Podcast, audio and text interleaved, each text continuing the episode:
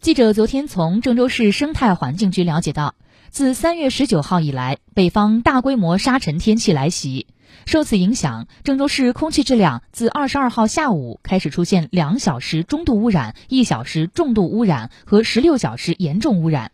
其中爆表时段达十二个小时，PM 十小时浓度峰值高达每立方米两千五百四十七微克。目前从 PM 十小时的浓度来看，沙尘影响已呈现逐步减弱趋势。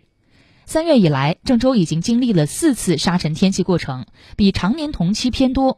根据介绍，之所以出现沙尘天气，是因为当前大地回暖，日晒使得地表松动，春季又恰好是冷空气大风频发季节。所以，当强风经过蒙古国和我国内蒙古西部、甘肃等地的沙源地时，会将沙尘卷到空中，随着低空气流向东向南传输，影响内蒙古以东、以南等区域。